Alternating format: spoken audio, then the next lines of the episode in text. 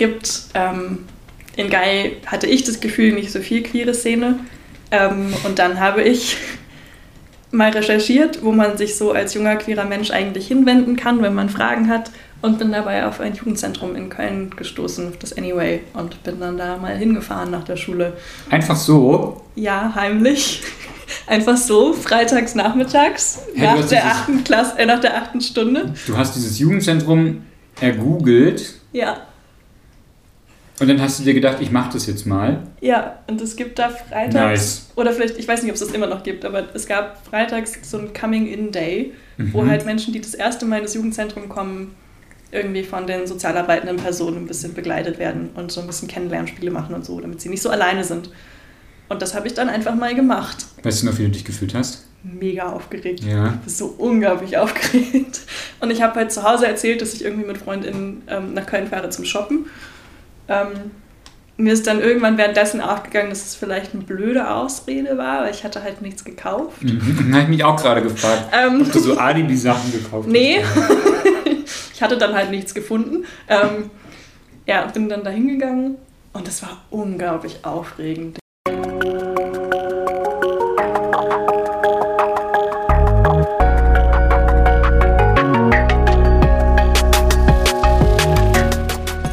Willkommen zu einer neuen Folge von Somewhere Over the Hay Bale. Ich bin Fabian und porträtiere in diesem Podcast queere Menschen, die auf dem Land groß geworden sind oder im ländlichen Raum leben. Ich möchte so mehr Licht auf ihre Lebensrealitäten, Erfahrungen und Perspektiven richten. Denn queeres Leben existiert auch jenseits der großen Städte. Und dafür spreche ich in dieser Folge mit Milena. Milena ist in Guy in Nordrhein-Westfalen groß geworden, auch wenn sich Milenas Outing ein bisschen in zwei Welten spaltete. Während Milena queere Erfahrungen in der Großstadt gemacht hat, dauerte es etwas, bis Milena das queere Ich auch auf das Dorf-Ich übertragen konnte. Mit Milena spreche ich deshalb über Notlügen, um nach Köln fahren zu können, wie Milena sich später den eigenen Coming-out-Prozess zurückeroberte und über Parallelen zwischen Queersein und Milenas Autismusdiagnose. Hallo Milena. Hallo Fabian. Hey. Milena, ich freue mich wahnsinnig, dass ich dich heute interviewen darf. Ich habe ganz lange überlegt, wie ich dieses Interview beginne und ich muss es einfach wirklich tun tatsächlich. Milena, du bist in einer Stadt groß geworden, die gay heißt. Jein. Sie heißt eigentlich Guy, aber also es wird G-E-Y geschrieben, aber ja doch, der Gay-Witz liegt nah. Ach, okay, das ist natürlich blöd. Ich habe mein halbes Interview da auf diesem Wortwitz aufgebaut. ähm, nein, also du kommst aus einer Stadt, die Gay heißt. Äh, die Guy heißt. Siehst du, da geht's schon wieder los. Die Guy heißt. Äh, Guy liegt in Nordrhein-Westfalen, richtig? Ganz genau. Und auch schon ziemlich nah so im, an der Grenze von Deutschland auch schon relativ, ja, oder? Ja, ziemlich, ziemlich doll im Westen. Okay. Ähm, und Guy, habe ich nachgeguckt, hatte zuletzt 1128 EinwohnerInnen. Mhm, das kann sein. Also wirklich, also wir reden wirklich von der, also eigentlich nicht Es ist von ein der Dorf. Es ist ja. ein Dorf, genau. Aber äh, spannend, was äh, frage ich dich gleich noch. Ich lasse dich erstmal zu Wort kommen, genau. Wenn ich nicht gay, sondern guy sage, was sind die ersten drei Sachen, die dir dazu in den Kopf kommen? Also als erstes denke ich, glaube ich, an meinen Opa. Der war nämlich lange Ortsvorsteher von Guy. Das ist so ein lokal politisches Dorfding. Ist das sowas wie ehrenamtlicher Bürgermeister? Genau, es gibt einen Bürgermeister von der Gemeinde und dann halt jedes Ort, jeder, jeder Ort hat dann quasi noch einen Ortsvorsteher. Mhm. Ähm, genau. Und dann denke ich an Spaziergänge, weil ich das da sehr viel gemacht habe und mhm. auch immer noch mache, wenn ich da heute hinfahre. Und das habe ich als Kind schon gemacht. Immer so die Routen, die laufe ich auch jetzt noch. Ähm, und ich muss an einen Pony denken. Es gibt ein sehr kleines Pony, das heißt Bobby in diesem Dorf. Und ich weiß nicht, ob es immer noch dasselbe ist, aber es gibt es auf jeden Fall schon seitdem ich sehr, sehr klein bin. Und ich muss auch jedes Mal gucken, ob das noch da ist. Und ist das so ein Pony nur so zum Angucken oder hast du auch so das als Pflegepony gehabt oder so? Das habe ich nur angeguckt. Okay. Da hattest du... Aber, nee. Nee?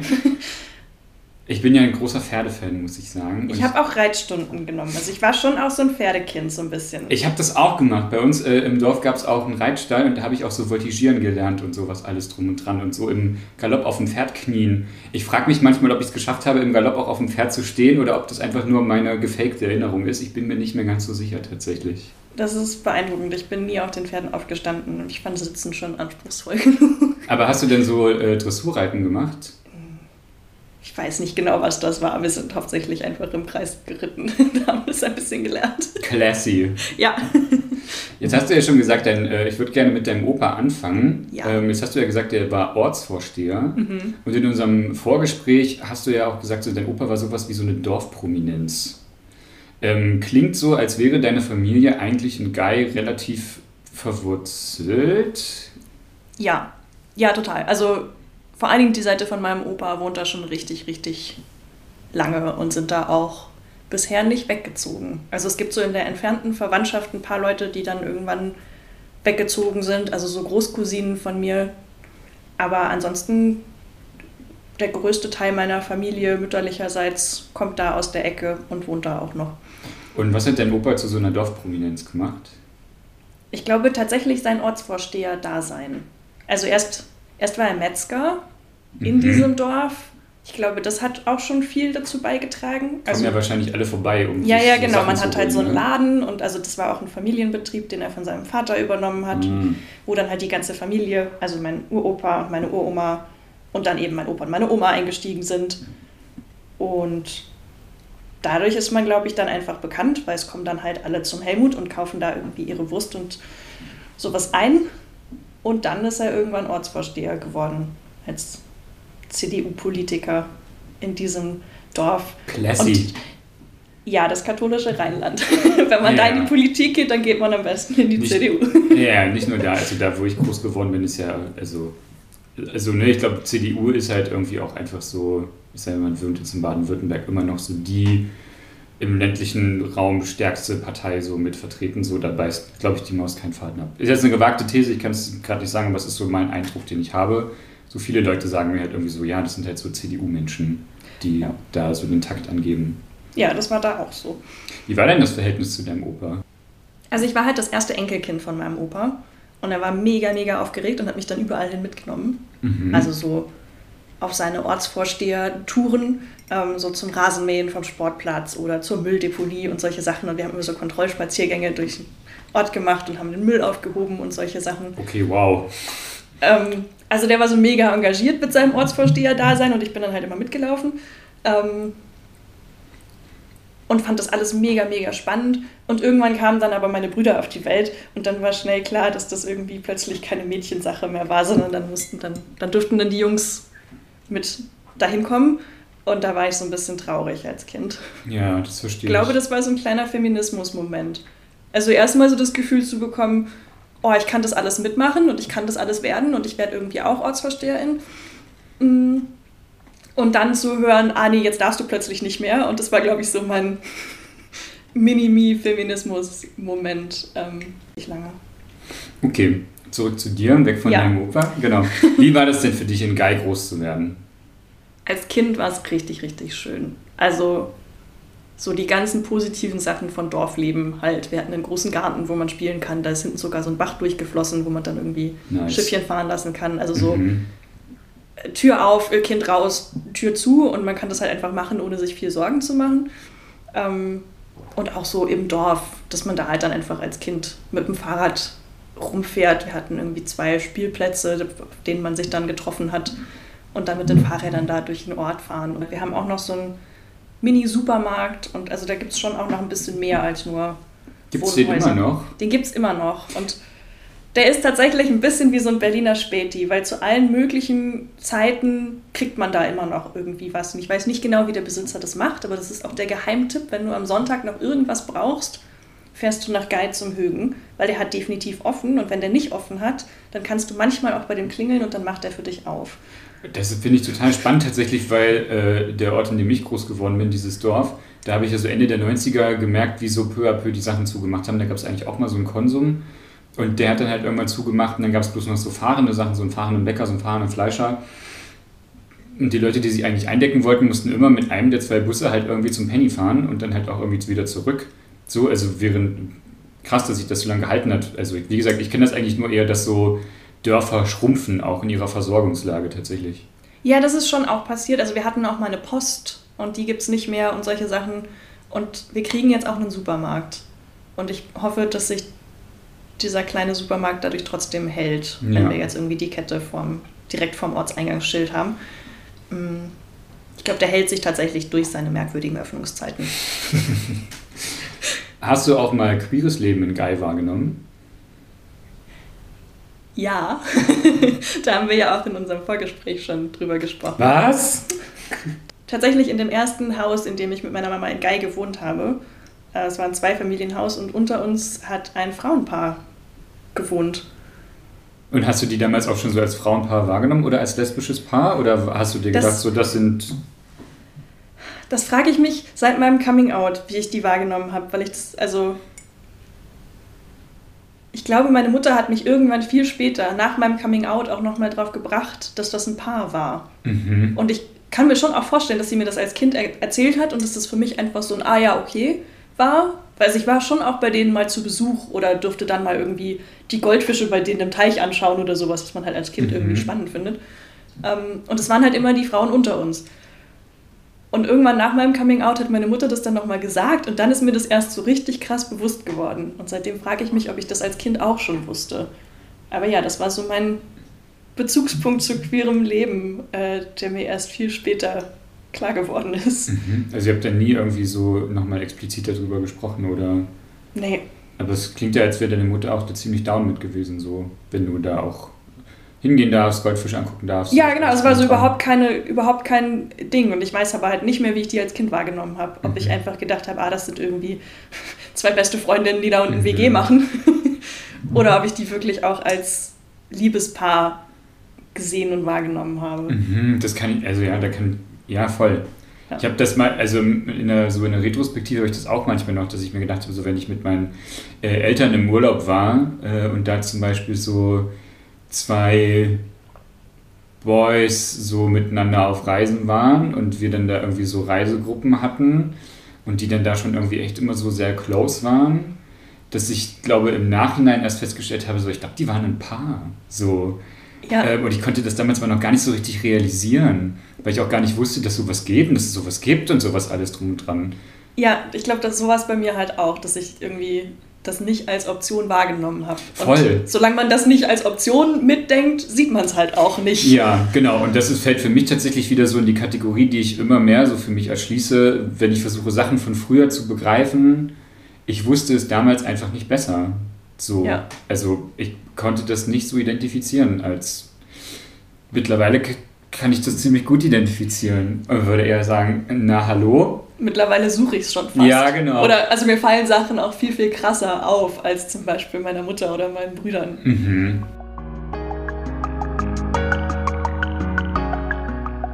Ähm, du hast es gerade schon angesprochen. Ähm, wie, wie war denn dein Coming Out eigentlich so? Du hast, hast du dich noch geoutet, als du in Gay warst? Äh, in Gay. Mano! Das wird noch ein paar Mal passieren. hast du dich noch äh, in, in Gay gay outed? Das habe ich tatsächlich gemacht. ähm, ja, ich war 16, als ich mich geoutet habe. Und naja, logischerweise noch nicht volljährig. Ich bin erst mit 18 ausgezogen. Mhm. Das heißt, zwei Jahre bevor ich aus Guy weggegangen bin, habe ich mich da schon geoutet, zumindest mhm. im Familienkreis. Wie ging dein inneres Coming Out los? Mein inneres Coming Out, das hat nicht in Guy angefangen. Also vielleicht eigentlich schon. Also rückblickend fallen einem ja dann doch vielleicht so kleine Momente manchmal auf in der mhm. eigenen Biografie. Ähm, so rückblickend glaube ich schon, dass ich so Crushes hatte, auch in der Schulzeit schon. Aber wie, also, wie du halt eben gesagt hast, wenn du es nicht als Option mitdenkst, dann siehst du es nicht. Mhm, voll. Und das habe ich auch bei mir selber nicht gesehen. Also ich dachte halt, oh, ich, ich mag dieses, ich mag diese Person, ich möchte mit der befreundet sein.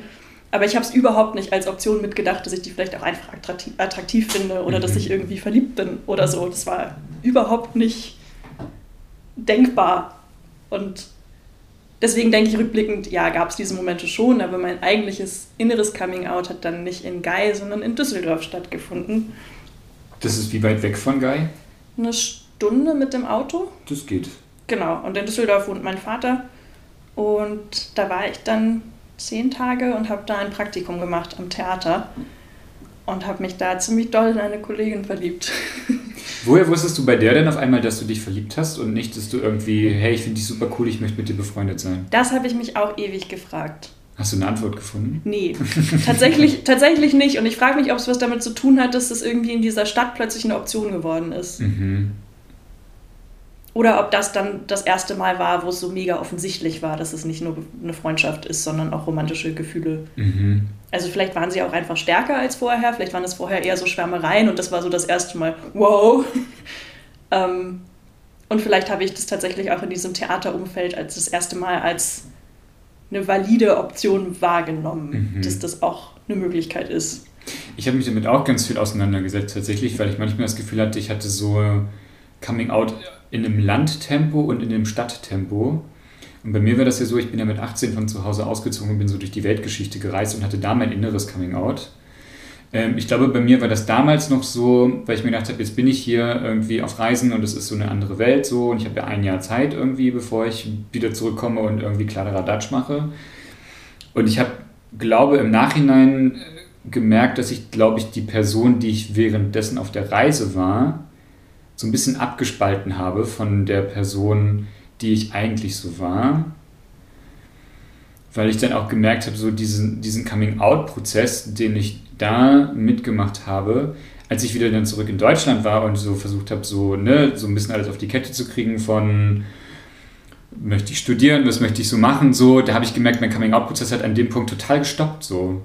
Und einfach, weil ich das Gefühl hatte, ich werde auch wieder in diese Strukturen reingeholt und ich habe es damals nicht geschafft, irgendwie die Erfahrungen, die ich außerhalb meines ich nenne es mal, ursprünglich Lebens gemacht habe, auf mein Leben zu übertragen. So, und das war für mich so, das kann ich da machen und dieser Teil der Person bleibt aber irgendwie auch da. Ähm, und das ist tatsächlich sehr schade, dass das so war, aber so ist es bei mir passiert, tatsächlich. Du hast das ja dann aber, hast du das von Düsseldorf so, so mitgebracht nach Guy dann? Ja, schon. Ich, ich weiß aber, dass ich das in Düsseldorf erstmal überhaupt nicht als ein großes Ding wahrgenommen habe, sondern es war einfach eine riesengroße Erleichterung. Also natürlich unglaublich viele Glücksgefühle, weil mega verknallt. Mhm. Aber halt auch so eine Erleichterung, dass ich dachte, ah, okay, daran liegt es. Mhm. Weil so mit 15, 16 oder auch schon früher fängt es ja halt auch so an, dass man irgendwie mit FreundInnen so über Schwärmereien spricht. Oder ich habe halt gemerkt, dass die, also meine Freundinnen dann halt irgendwie auch meinen ersten Freund hatten oder so. Und bei mir war das halt alles nicht. Mhm. Und ich habe dann manchmal so Sachen erfunden, um da irgendwie mit dazuzugehören, aber ich habe das nie gefühlt. Und plötzlich hatte ich halt diese Gefühle, von denen die anderen immer gesprochen haben. Und es hat für mich erstmal so den totalen Erleichterungsmoment ausgelöst, von wegen von, ah, okay, daran liegt es. Ich kann einfach nicht über Jungs in der Art und Weise reden, weil die finde ich vielleicht einfach nicht so attraktiv. Mhm. Ähm, deswegen hat mich das in dem Moment erstmal total gefreut. Und dann bin ich aber mit diesem mit dieser Freude bin ich dann auch zurück nach Gai und dann habe ich erstmal irgendwie auch überlegt, was heißt das jetzt eigentlich und was heißt es jetzt auch so zu fühlen und aber in diesem Dorf zu sein. Also was in Düsseldorf oder in der Stadt überhaupt kein Ding war, das habe ich dann irgendwie da nochmal mehr hinterfragt mhm. oder hatte da dann eben auch mehr Zeit drüber nachzudenken, so wenn dann so die erste Euphorie auch langsam verfliegt und man sich dann denkt, hm, war das jetzt eine einmalige Sache, was heißt das jetzt, ist das jetzt meine Identität, bleibt das jetzt immer so? Mhm welche Wörter benutze ich jetzt eigentlich, um mich zu beschreiben. Mhm. Also ich glaube, so der Auslöser war in der Stadt und dieses ganze Verarbeiten hat dann halt wieder bei mir zu Hause mhm. auf dem mhm. Dorf bei zahlreichen Spaziergängen stattgefunden. Mit dir alleine oder waren da noch andere Personen? Mit mir alleine. Okay. Bin sehr viel mit mir alleine spazieren gegangen. Was hat dir geholfen? Also es klingt ja, also ich finde das total spannend, so dieses, da ist was in Düsseldorf passiert und du kommst zurück nach Gai was hat dir geholfen, in diesem Prozess irgendwie einen Durchblick zu haben und irgendwie klar zu kommen und zu sagen, hey, ich bin Milena, ich bin, please insert whatever I feel like? Ähm, boah, gute Frage. Ich glaube, das hat richtig lange gedauert. Also überhaupt auch ein Wort zu finden, hat, das hat sich auch mehrfach nochmal verändert. Mmh tatsächlich, was mir am Ende geholfen hat, war ähm, andere queere Menschen kennenlernen. Wie hast du diese queeren Menschen kennengelernt? Es gibt, ähm, in Gai hatte ich das Gefühl, nicht so viel queere Szene. Ähm, und dann habe ich mal recherchiert, wo man sich so als junger queerer Mensch eigentlich hinwenden kann, wenn man Fragen hat. Und bin dabei auf ein Jugendzentrum in Köln gestoßen, das Anyway. Und bin dann da mal hingefahren nach der Schule. Einfach so? Ja, heimlich. Einfach so, freitags nachmittags, hey, nach, der achten Klasse, äh, nach der achten Stunde. Du hast dieses Jugendzentrum ergoogelt. Ja. Und dann hast du dir gedacht, ich mache das jetzt mal. Ja, und es gibt da freitags. Nice. Oder vielleicht, ich weiß nicht, ob es das immer noch gibt, aber es gab freitags so ein Coming-in-Day, mhm. wo halt Menschen, die das erste Mal in das Jugendzentrum kommen, irgendwie von den sozialarbeitenden Personen ein bisschen begleitet werden und so ein bisschen Kennenlernspiele machen und so, damit sie nicht so alleine sind. Und das habe ich dann einfach mal gemacht. Weißt du noch, wie du dich gefühlt hast? Mega aufgeregt. Ja. Ich bin so unglaublich aufgeregt. Und ich habe halt zu Hause erzählt, dass ich irgendwie mit FreundInnen ähm, nach Köln fahre zum Shoppen. Ähm, mir ist dann irgendwann währenddessen aufgegangen, dass es vielleicht eine blöde Ausrede war, weil ich hatte halt nichts gekauft. Mhm. Habe ich mich auch gerade gefragt, ähm, ob du so Alibi-Sachen gekauft nee. hast. Nee, ich hatte dann halt nichts gefunden. Ähm, ja, bin dann da hingegangen und das war unglaublich aufregend. Ich weiß auch noch, dass ich davor mega krasse Zweifel hatte, ähm, ob ich da überhaupt hinpasse und reingehöre und so. Bin auch ein paar Mal um den Block gelaufen, bevor ich reingegangen bin. Ich weiß noch, meine ersten Kontakte mit so queeren Institutionen. Ich hatte da auch immer noch so eine Stimme drin von, mache ich das jetzt wirklich? Weil das ist ja schon noch echt nochmal ein Schritt so. Und bei mir war das damals so, dass ich mir immer gedacht habe, so, mich gefragt habe, welche Konsequenzen hängen da jetzt ran, wenn ich diesen Weg wirklich gehe. Ja, ich habe mich auch gefragt, bin ich das wirklich? Mhm. Also dieses bin ich vielleicht einfach nur gerade irgendwie ein bisschen verwirrt und warum mache ich jetzt so ein Fass auf und suche so einen Ort auf und so gerade kann ich noch einen Schritt zurückgehen, aber ich hatte so das Gefühl in dem Moment, wo ich durch diese Tür gehe und mich bewusst weiter mit mir und irgendwie meiner Sexualität auseinandersetze, gibt es so kein Zurück mehr. Das war mhm schon auch ein krasser Moment. Voll, und das ist ja dann irgendwie auch so das erste Mal als queere Person ja irgendwie auch so in Erscheinung treten, so, ne? Also ja, in einem voll. queeren Kontext, aber zu sagen so, hey, ich bin hier, weil. So, ja. das ist ja schon auch nochmal echt ein krasser Moment auf jeden Fall. Ja, und also es sehen dich ja auch andere Leute, wie du da reingehst. Mhm. Und klar, es ist eine Seitenstraße irgendwo in Köln, aber es ist trotzdem so, dass ich dachte, boah, mich gucken alle an, wie ich jetzt irgendwie in diesen Raum gehe und naja. der hat irgendwie große Scheiben und die Leute gucken rein und es mhm. war irgendwie so ganz aufregend. Und selbst die Leute, die da waren, wo ich dachte, oh, die checken mich ab, sehen die, also denken die, ich passe hier nicht hin und überhaupt gar nicht. Also die waren alle super nett und haben mich da total willkommen geheißen. Ähm, aber diese, die Nervosität und die Angst war schon da. Und dann, also, du warst in Düsseldorf und hattest da was Queeres erlebt und bist zurück nach Guy, hast das mit dir selbst ausgemacht. Ja. Dann bist du nach Köln gefahren, in dieses queere Jugendzentrum, hast da was Queeres gemacht und bist zurück nach Guy gefahren und hast das weiter mit dir selbst ausgemacht, dann in Guy, oder? Tatsächlich erstmal ja. Also ich war dann dieses eine Mal in diesem Jugendzentrum und dann ging mir das aber alles ein bisschen zu schnell. Mhm. Und dann war ich da auch ein halbes Jahr erstmal nicht mehr, weil ich dachte, oh Gott. ähm, und in der Zeit habe ich dann angefangen, mich in meiner Familie zu outen. Mhm. Auch weil ich dachte, wenn ich jetzt regelmäßig dahin fahren möchte, dann ich kann nicht jede Woche shoppen gehen. Mhm. Ich brauche irgendwie eine bessere mal, Erklärung. Sind die nicht mal skeptisch geworden oder so? Oder haben die mal gefragt, so, na Milena, also du fährst ja oft nach Köln, was ist denn da los? Ja, das habe ich tatsächlich, also ich bin erst öfters hingefahren, nachdem ich mich geoutet habe. Okay. Dein Coming Out deiner Familie gegenüber, wie ist das abgelaufen? Mm. Oder wann gab es diesen Moment, wo du gesagt hast, jetzt mache ich das? Es hat so ein paar Monate gedauert, also fast auch ein Jahr, bis ich dachte, jetzt muss ich das mal jemandem sagen. Mhm. Und ich weiß auch gar nicht genau, was es an dem Tag besonders ausgelöst hat. Aber ich hatte irgendwie mehrfach an dem Tag schon so ein Gespräch mit meiner Mutter angefangen und irgendwie angesetzt und dann aber immer einen Rückzieher gemacht. Und irgendwie ist sie da ein bisschen stutzig geworden und ist dann abends nochmal zu mir ins Zimmer gekommen und hat gefragt, ob es irgendwie was gibt, was ich ihr sagen möchte. Und dann haben wir uns darüber unterhalten. Das ist schon auch cute. Ja, das war schon auch ein bisschen cute. Ja, weil sie halt auch gemerkt hat, auch die Monate davor, dass es mir irgendwie nicht gut geht und dass mich irgendwas beschäftigt und sie konnte halt nie irgendwie einen Finger drauflegen, was es eigentlich ist. Mhm. Und hatte an dem Tag wohl das Gefühl, dass ich irgendwie was loswerden will, es aber nicht mache und war dann so, boah, nee, die letzten Monate waren unglaublich anstrengend und super viel gestritten und sie hatte mir das Gefühl, sie verliert mich auch ein Stück weit mhm. ähm, so in meine eigene Gedankenwelt und da ist irgendwie ein Teil von mir, zu dem sie keinen Zugang mehr hat und das hat ihr, glaube ich, schon auch Angst gemacht und dann wollte sie, dann wollte sie wirklich wissen, was eigentlich los ist. Mhm. Und war dann, glaube ich, auch erleichtert, dass es nur sowas ist. okay, was hat sie gedacht? Ich weiß es nicht. Mama, Aber sie, ich verticke Drogen. Ich weiß nicht. In Köln. Ja. ich bin Drogenkurier nach Köln. Oh nein, Milena.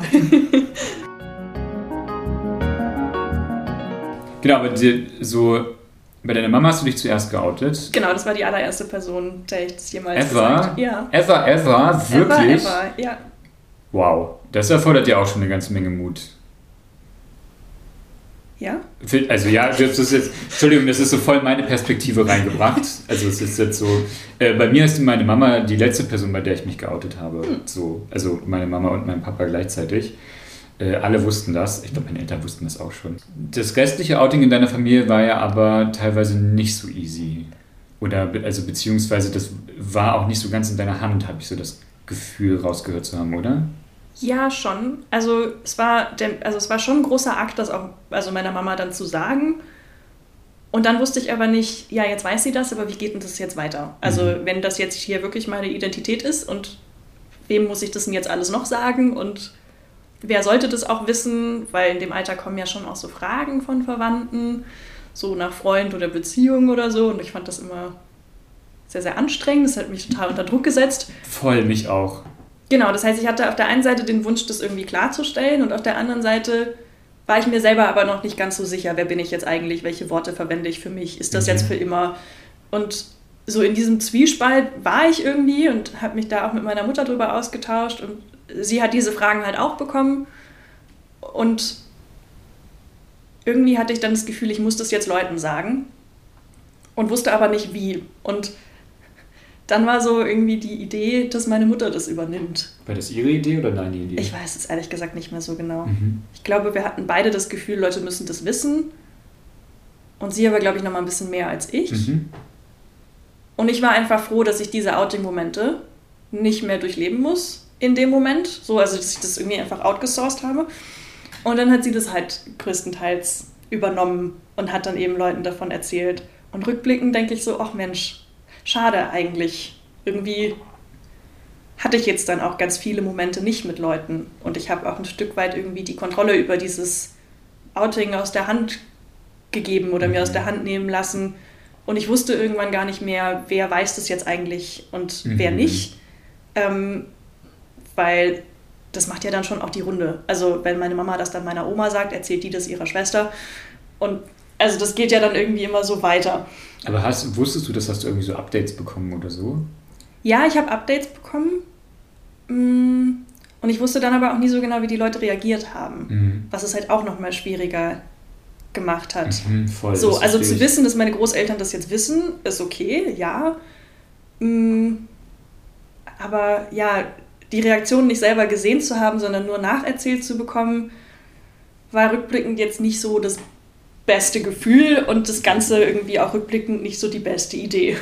Das verstehe ich. ich also ich stelle mir das auch tatsächlich total schwierig vor, wenn, also so, ne, weil ich ja auch nicht gesagt bekomme von, also ich kann ja weder deren Mimik noch deren Körpersprache lesen, noch haben die ja dann irgendwie auch eine Chance mir zu sagen, das ist total okay oder cool, dass du mir das gesagt hast oder whatever, Coming-out-Reaktionen so sind, das fällt ja alles raus. Das ist ja Voll. einfach nur ein ganz also so, so ein ganz äh, nüchternes, das ist diese Information. Ja. Hast du denn Leute dann nochmal drauf angesprochen oder hast du irgendwie dann nochmal nachgehakt oder dich nachgeoutet oder irgendwie sowas in die Richtung? Super lange nicht, tatsächlich. Also mhm. da hat es mir dann auch gereicht zu wissen, dass die das wissen. Mm. Und ich glaube, jetzt irgendwann, langsam haben wir solche Gespräche nochmal mehr oder dass auch Leute mich nochmal explizit danach fragen oder noch mhm. mehr die Geschichte davon hören wollen, als nur diese Information. Aber ja, ich wusste halt irgendwann nicht mehr, wer das jetzt eigentlich alles weiß. Mhm. Und es ist halt auch ein Stück weit schade, weil es hätte bestimmt auch schöne Reaktionen gegeben und es hat bestimmt auch schöne Reaktionen gegeben. Und dieser Moment irgendwie, dieser Beziehungsmoment, der fällt halt völlig weg, wenn das jemand anders mhm. für einen voll. übernimmt. Und das ist halt schon schade eigentlich. Mhm, voll. Dann gab es also Queer Milena in Düsseldorf und es gab Queer Milena in Köln. Und du hast ja schon gesagt, so ähm, Guy war für dich auch so ein Rückzugsort, aber auf einmal gab es auch Queer Milena in Guy.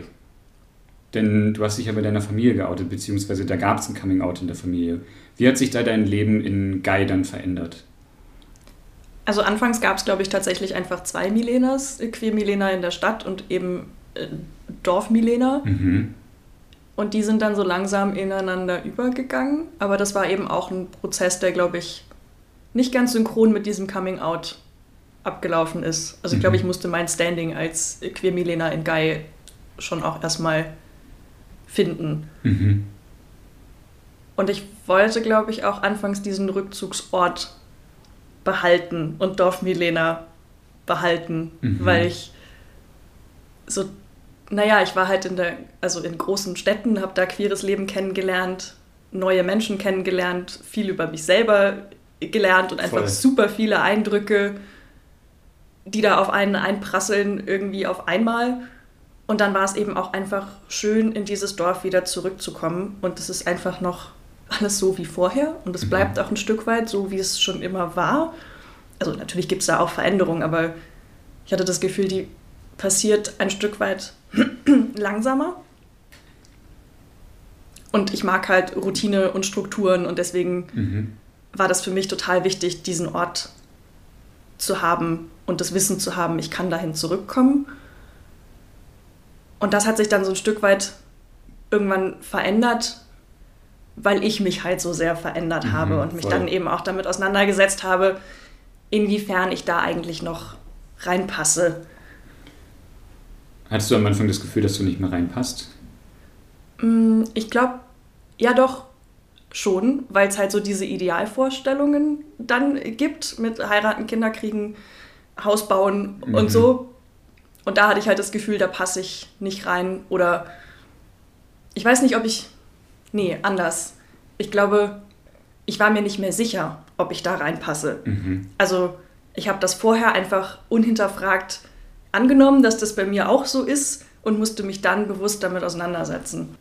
Ich kann, ich kann das super gut nachvollziehen, auf jeden Fall. Also für mich war es ein richtiger Kraftakt, so diesen äh, Großstadtboy und diesen Dorfboy dann irgendwie zusammenzubringen. Das ist nicht so geglückt am Anfang tatsächlich. Ja, ich hatte halt lange das Gefühl, dass sich das beides ausschließt. Mhm. Also mein Sein auf dem Dorf und mein Queer-Sein. Mhm. Und dachte dann eben auch, dass ich alles, was mit diesem Dorf zu tun hat, irgendwie auch wieder ablegen mhm. muss. Also das war dann irgendwann, ich glaube, es war kein von heute auf morgen, aber es war so ein langsamer Prozess von es war fast ein Trennungsprozess von diesem Dorf, weil ich das Gefühl hatte, ich passe da so wie ich bin gerade nicht mehr richtig mhm. rein. War das deine Interpretation oder gab es auch mal Reaktionen irgendwie aus der Dorfgemeinschaft auf dein Coming Out mhm. und dein, ich nenne es mal, neu gefundenes Selbst? Ja, ähm, also mein Coming Out war ja erstmal innerhalb der Familie und hat sich dann aber, glaube ich, auch irgendwann ein Stück weit in dem Dorf rumgesprochen. Mhm. Einfach aufgrund der Bekanntheit von meinem Opa, glaube mhm. ich. Der Ortsvorsteher. Ja, so irgendwie das Dorfoberhaupt und äh, dessen Angehörige stehen dann irgendwie nochmal mehr im Krampenlicht. Mhm. Ähm, weiß ich nicht, ob das tatsächlich so ist. Ich habe es auf jeden Fall so wahrgenommen. Ähm, und dann war es aber nicht nur, es spricht sich was rum, sondern ich habe auch mein ähm, äußeres Erscheinungsbild radikal verändert. Und, Inwiefern? Ähm, naja, ich hatte ja dann erst zum ersten Mal Kontakte zur queeren Community. Mhm. Und ich weiß nicht, ob es einfach ein äh, gewisser Schlag Menschen ist, der dann schon so selbstbewusst ist, dass sie in so ein Jugendzentrum gehen. Jedenfalls hatte ich das Gefühl, ich habe irgendwie ich muss mich äußerlich anpassen dieser Community. Und es war aber so ein sehr stereotypes äußer, äußeres Bild, dem ich mich da angepasst habe. Also ich, Erzähl mal. Also ich habe meine sehr langen Haare sehr kurz geschnitten. Okay. Ähm, und dann halt angefangen, meine Klamotten hauptsächlich in der Herrenabteilung einzukaufen. So Classy Butch dann? Ja, so Baby Butch. Baby Butch, geil. Weil ich hatte halt schon auch noch so mein süßes äh, Mondgesicht und also ja, es war irgendwie so, passte noch nicht so ganz zusammen. Und gab es ähm, da mal äh, Reaktionen drauf, weil es ja dann doch schon so, also in so einem 1800 Leute Ort ist es ja doch schon eine Erscheinung auch. Genau, und ich glaube, das hat die Irritation bei anderen Menschen im Dorf dann eher ausgelöst. Mm, okay. ähm, also ich habe quasi visuell bestätigt, was sowieso schon als Gerücht irgendwie mhm. darum gegeistert ist. Ähm, was ja auch so, äh, wenn ich das so, wie du das erzählst, ist meine Interpretation, ist ja auch so, sich das ein bisschen auch zurücknehmen, so, ne, dieses, ich mache visuell sichtbar, was in mir drin vorgeht ja. und nehme halt dann doch mein Coming Out wieder in die Hand. Ganz genau. So, weil, also wenn du sagst, die Dorfgemeinschaft hat, das, sowas spricht sich rum, das ist ja so ein bisschen parallel wie bei deiner Familie, es gibt da keinen aktiven Moment von dir, und wenn du dich dann visuell so kenntlich machst und sich der Dorfgemeinschaft zeigst, hört sich das für mich an wie so ein bisschen so, ich nehme mir das zurück. Ja, das war, glaube ich, auch tatsächlich der ähm, positive Nebeneffekt, der aber durchaus beabsichtigt war. Mhm. Also es mhm. war auf der einen Seite, ich möchte in dieser Community, die ich gerade finde, dazugehören und reinpassen, auch optisch. Und gleichzeitig möchte ich aber auch mit den Normvorstellungen, mit denen ich da gerade ja, lebe verstehe. und aufwachse, radikal brechen. Mhm. Und das habe ich halt dann durchgezogen. Mhm. Wie war das in der Schule oder mit deinen Freundinnen und Freunden? Da war es tatsächlich, glaube ich, auch das Visuelle, was es am Ende ähm, verraten hat, mhm. weil ich glaube, durch die Erfahrung, dass es irgendwie merkwürdig ist, wenn man das Coming Out aus der Hand gibt. Also ich war erst super dankbar und dachte, oh cool, muss ich mich damit nicht mehr rumschlagen. Und dann ist mir aufgegangen, oh, ist vielleicht doch nicht so eine gute Idee gewesen und ich möchte die Kontrolle über diesen Teil von mir selbst zurückgewinnen oder behalten, was dann dazu geführt hat, dass ich in der Schule das andere extrem durchgezogen habe und mich da eigentlich gar nicht geoutet habe. Mhm. Das klingt alles so. Was war meine Frage gerade? Ja, genau. Das klingt alles so mh, super viel nach Aufbruch und ja irgendwie auch so, so ne, sich das so aneignen und ähm, deine Identität finden und die auch bauen und die weiter erkunden so. Würdest du aber all in all sagen, das war eine Zeit, die dir leicht gefallen ist in Gay oder äh, da war es schon wieder Mist. Äh, war das eine Zeit, die dir leicht gefallen ist in Gay oder ähm, wie war so das Overall-Feeling? Das Overall-Feeling würde ich sagen, nicht so super gut. Mhm. Ähm, weil in mir drin halt so viele Widersprüche waren, mhm. mit denen ich, glaube ich, inzwischen anders umgehen würde. Also ich mhm. hatte da so ein sehr, ich will nicht schwarz-weiß denken sagen, aber ähm, gibt, es, gibt es ein cooles Synonym dafür? Entweder oder. Genau, ja. ähm, ja, ich hatte so ein krasses Entweder-Oder-Denken in Bezug auf dieses Dorf und dann hatte ich halt irgendwann ja einfach das Gefühl, ich passe da nicht mehr ich passe da einfach nicht mehr rein. Und mhm. das ist natürlich, gerade wenn man lange ein sehr aktiver Teil von so einer Gemeinschaft ist, dann selber zu der Erkenntnis zu kommen, ich passe da nicht mehr rein, aber vielleicht auch durch Blicke oder nicht mehr gegrüßt werden zu merken. Ist es so? Ja, schon. Ui, das ist ja schon auch eine harte Reaktion. Ja, sie ist halt passiv-aggressiv. Ja. Also ich habe da keine offene Anfeindung oder irgendwelche Beschimpfungen oder sowas erlebt. Das war eher einfach so ein ja, soziales Stigma mhm. irgendwie, was halt ganz, ganz subtil mit so einem abcheckenden mhm. und auch abwertenden Blick ja. funktioniert und was super schwer ist, da irgendwie einen Finger drauf zu legen oder das zu beschreiben oder das eben auch mit anderen Leuten zu besprechen. Mhm. Ich möchte noch mal ganz kurz auf diese, diese zwei Sachen ein, eingehen. Zum einen ähm, würde ich gerne einmal kurz über dein Engagement sprechen, was du heutzutage machst. Ja. Ähm, genau, du engagierst dich heutzutage bei Lambda. Ganz genau. Was machst du da? Ähm, ich habe bei Lambda angefangen, in einem queeren Aufklärungsprojekt zu arbeiten. Und da sind wir in Schulen gegangen und haben da so die Queer Edition vom Bio-Unterricht übernommen, im nice. Sexualkundeunterricht. Ähm, weil ich halt gemerkt habe, ein Grund, warum Queersein für mich lange nicht denkbar war, war halt auch, weil es nirgendwo irgendwie thematisiert wurde. In der Schule nicht und irgendwie im mhm, Verwandtenkreis voll. auch nicht. Und das war mir dann irgendwie ein Anliegen, das jetzt, also anderen Leuten das zu ermöglichen. Mhm. Gerade im Bio-Unterricht, wo du irgendwie, weiß nicht, in der Grundschule lernst du, wie man schwanger wird und dann lernst du in der Oberschule, wie du das auf jeden Fall verhinderst. Ähm, und alles abseits davon wird überhaupt nicht thematisiert. Stimmt. Ähm, Und queer sein erst recht nicht. Und wenn dann irgendwie nur schwul sein im Zusammenhang mit AIDS. Also ja. das war so, das, das war so mein queerer Moment im Biounterricht. Ähm, so richtig klischee-mäßig. Und das wollte ich, das wollte ich nicht. Also da wollte ich irgendwie dagegen mhm. angehen. Weil ich glaube, das hätte mir unglaublich viel Verwirrung auch erspart, ähm, wenn ich das vorher gewusst hätte, dass das tatsächlich auch einfach geht. Mhm. Ähm, genau, damit habe ich dann angefangen, bei Lambda das zu machen. Und inzwischen bin ich bei Lambda in einem Beratungsprojekt und schreibe da Beratungs-E-Mails an queere Jugendliche und junge Erwachsene in ganz Deutschland tatsächlich.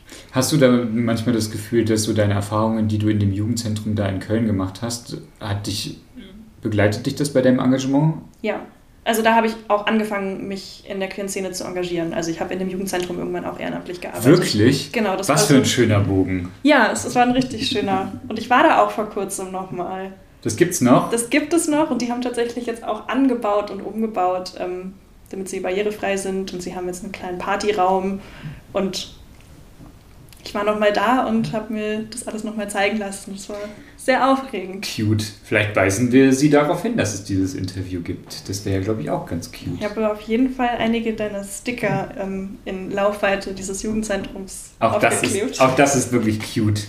Danke. ähm, und die andere Sache, die ich herausgehört habe, was dir sehr geholfen hat, beziehungsweise was so Steine ins Rollen gebracht hat, ist Theater. Ja. Äh, das ist ja auch tatsächlich so das Medium, worüber wir uns kennen. Ja, deine Hand geht schon zum Herzen, meine Hand geht ja auch zum Herz. Ich vermisse es. Ähm, genau. Welche Räume, wie war dein Prozess von Queer-Sein im Theater? Welche Erfahrungen hast du da gemacht?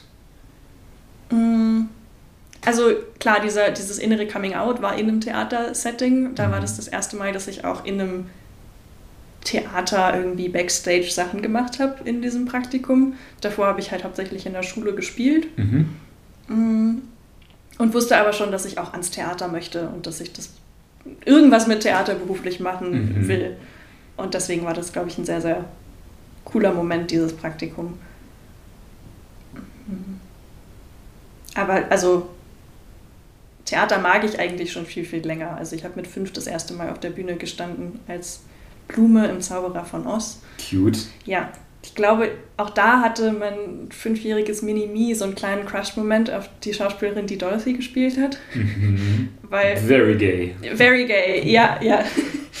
ähm, die Blumen sorgen eigentlich dafür, dass Dorothy dann einschläft. Das heißt also, meine Rolle war jetzt eigentlich gar nicht so eine nette, schöne, sondern ziemlich böse. Und dann wird Dorothy da halt weggetragen. Und ich hatte dann halt mega Sorge und bin halt aufgestanden und bin ihr hinterhergelaufen. Wirklich? So ja. raus aus der Rolle und hat. So raus aus der Rolle oh, und meine Ziehmama stand nur hinter, also stand halt irgendwie nur hinter der Bühne und war so, ah, setz dich wieder hin, setz dich wieder hin. ja, also das war so mein prägendes äh, Theatererlebnis im Alter von fünf und seitdem will ich ans Theater. Hast du das Gefühl, es gibt queere Räume, kann man queer sein am Theater? Ist Theater eine, ein Medium, eine Community, wo Queerness in Ordnung ist?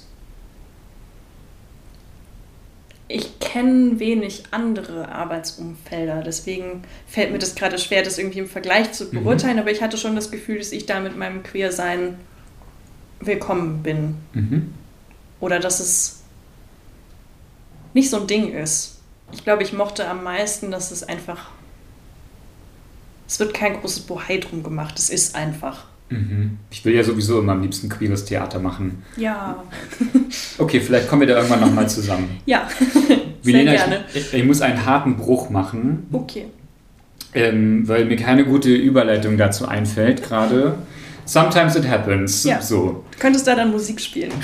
Diese Musik wird kommen, aber dieser Hinweis auf die Musik, den lasse ich auch drin, glaube ich.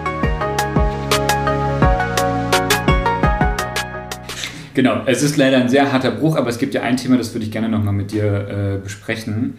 Ähm, und zwar hast du mit mir geteilt, dass du eine Autismusdiagnose bekommen hast. Ich habe versucht, mich darüber noch mal ein bisschen schlau zu machen.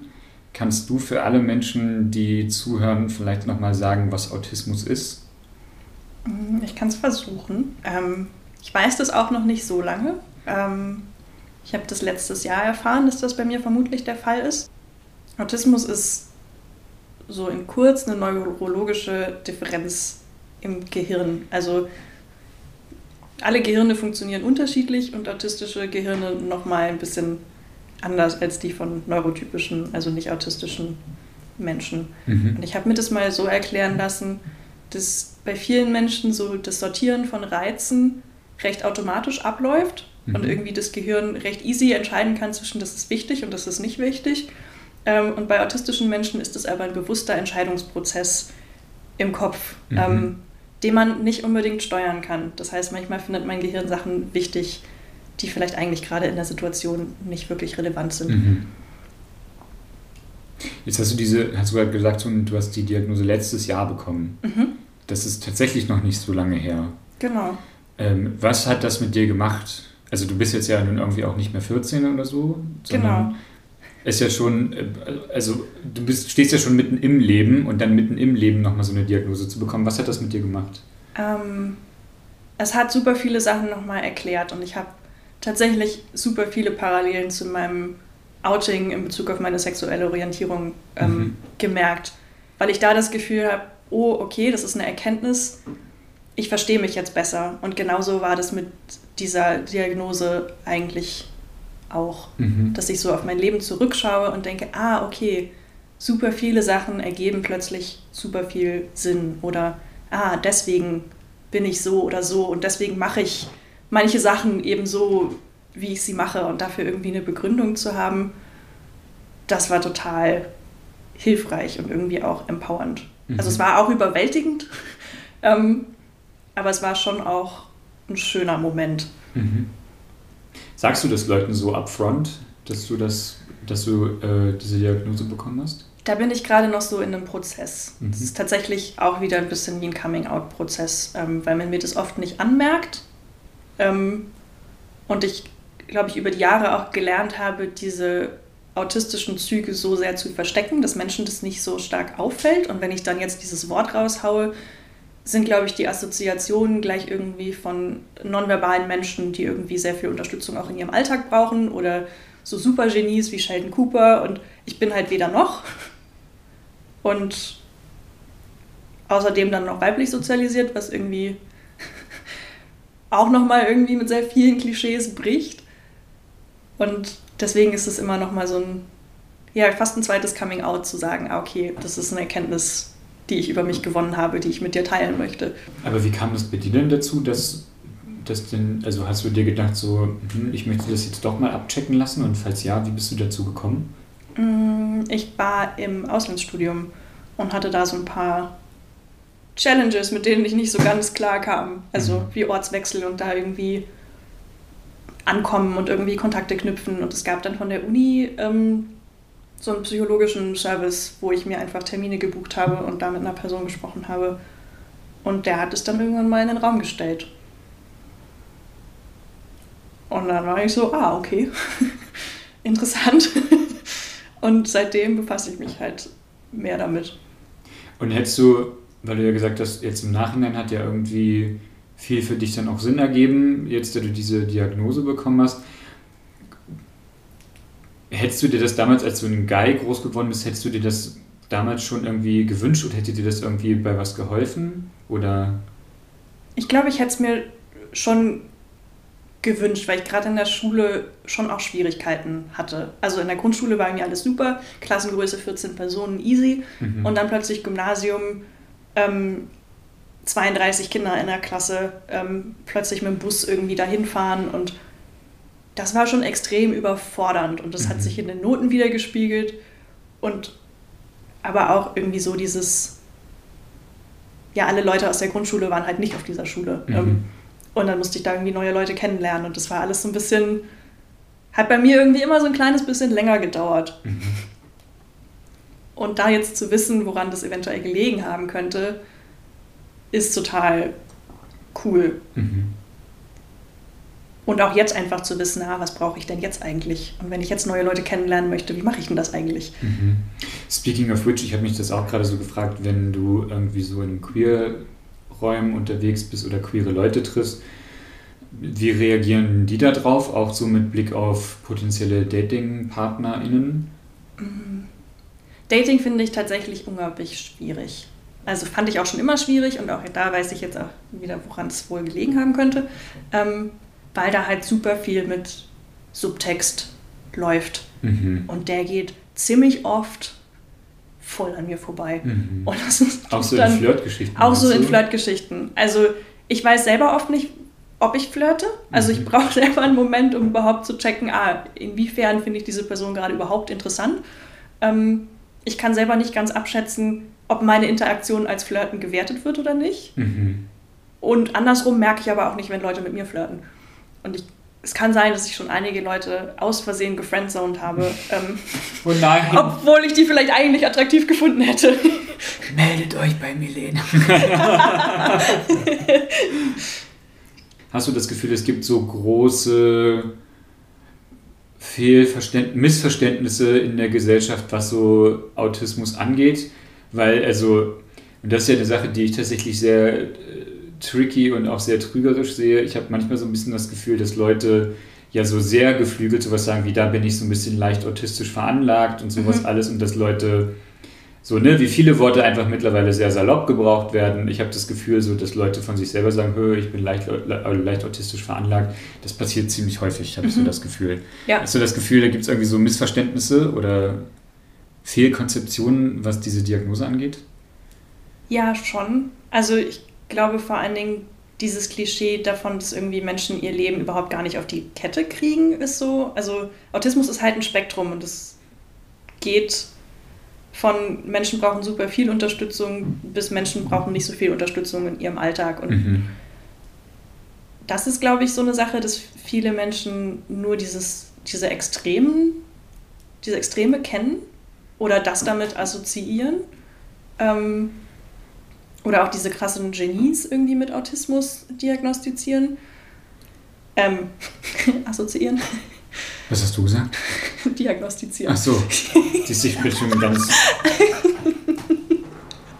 ähm, genau, und ich glaube, also ich, das Klischee oder das Vorurteil, was ich am nervigsten finde, ist die Idee, dass autistische Menschen keine Empathie haben. Mhm. Das ist, glaube ich, das, was mir, also was mich auch am meisten verletzt, wenn mir das jemand unterstellt, weil ich glaube, die Differenz ist eher darin, wie ich die Empathie zeige und ausdrücke mhm. und nicht darin, dass ich sie nicht habe. Mhm. Also manche autistische Menschen sagen sogar, dass sie überdurchschnittlich viel Empathie haben, eben weil die Reize recht ungefiltert reinkommen. Mhm. Aber das heißt auch, dass man die vielleicht nicht unbedingt nach außen spiegeln kann. Und wenn ich irgendwie in einem Gespräch mit jemandem, wo mir jemand eine Geschichte erzählt oder von den eigenen Gefühlen erzählt und ich antworte mit, ah, mir ging das damals auch so, denkt die Person, oh, das ist super ignorant, warum redest du jetzt über dich? Und ich versuche aber eigentlich nur irgendwie zu zeigen, ah, ich verstehe, wovon du redest. Mhm, voll, verstehe. Und hast du das Gefühl, also passiert dir das in queeren Kreisen auch oder von queeren Leuten? Mm. Womit ich nicht sagen will, queere Leute müssen besser sein als andere Leute, aber genau ich habe das Gefühl, da ist ein bisschen mehr Akzeptanz für so eine leichte Social Awkwardness. Mhm. Ähm, aber ansonsten ist es, glaube ich, einfach so ein generelles Ding, wo ja noch ein bisschen Aufklärungsarbeit einfach passieren muss. Genau, und von allem, was du gerade so beschrieben hast, Steht Autismus dir denn dabei im Weg, zum Beispiel Theater zu spielen? Nee, eher im Gegenteil. Ich habe das, also rückblickend, den Eindruck, dass das vielleicht meine Begeisterung für Theater eher noch befeuert hat oder meine Faszination mit dem Theater, weil ich mich halt so im Nicht-Theaterleben manchmal ein bisschen wie in einem Theaterstück fühle, wo mhm. alle den Text kennen das Publikum weiß, worauf es sich einlässt und ich bin die einzige Person, die mhm. nicht weiß, was Sache ist und dann stolper ich da irgendwie über die Bühne und alle haben diese Erwartungen an mich und ich weiß überhaupt nicht, was ich, äh, was ich da eigentlich tue. Mhm. Und im Theater kriegst du halt eine Rolle, kriegst einen Text und dann funktioniert das plötzlich mhm. mit diesem Austausch mit anderen Menschen und es kommt dabei auch noch was zustande, was dann wieder Leuten Spaß macht, das anzuschauen und das war für mich ein sehr, sehr wichtiger Raum, mich da auszuprobieren und vielleicht auch ein Lernraum, wie mhm. soziale Interaktion überhaupt ja. funktionieren kann. Ähm, ich habe das anfangs auch so aus Büchern und Filmen übernommen. Und das funktioniert halt nicht immer. Was meinst du damit? Übernommen? Naja, ich habe so ähm, Haltungen oder auch Sachen, wie man so Sachen sagt. Mhm. Oder auch generell so Interaktionen dann einfach auf das reale Leben übertragen. Ah, ja, okay. Mhm. Ähm, das ist halt, ja, das Leben ist halt kein überdramatischer Highschool-Film. Nicht? ähm, und Menschen sind I'm dann still irritiert. Waiting for it to start. ja. Zac Efron, where are you? Genau. ja, und da war Theater einfach spannend, das mal auszuprobieren und unterschiedliche Rollen auch mal auszuprobieren und zu schauen, wie verändert sich mein Körper, meine Sprache. Mit Sicherheit habt ihr es beim Hören bereits gemerkt. An Milenas Erzählungen eines Outing der zwei Geschwindigkeiten, so würde ich es nennen, da konnte ich richtig gut andocken und das emotional sehr gut nachvollziehen. Auch wenn die Aussage, ich wusste es früher einfach nicht besser, vielleicht etwas platt klingt, mein Gefühl dazu beschreibt es ziemlich präzise. Um dieses Gefühl zu ändern, muss nicht jedes Dorf ein queeres Jugendzentrum eröffnen, auch wenn das schon richtig nice wäre.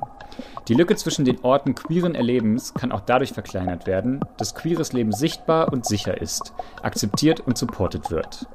Und das kann auch dadurch geschehen, dass Menschen eintreten für geschlechtliche und sexuelle Vielfalt. Denn eine Normalisierung von queeren Identitäten sollte nicht davon abhängig sein, wie viele queere Menschen tatsächlich vor Ort leben, sondern auch für Einzelne möglich sein. Danke, Milena, für all deine Geschichten und dein Wissen rund um deine Autismusdiagnose, was du mit mir geteilt hast. Das war Somewhere Over the Hay Bale. Ihr findet mich überall, wo es Podcasts gibt. Ich freue mich bei Facebook und Instagram auf eure Fragen und euer Feedback. Und falls ihr jetzt merkt, hey Fabian, meine Geschichte ist voll was für deinen Podcast, dann schreibt mir gern. Wirklich, wirklich gern. Bis dahin.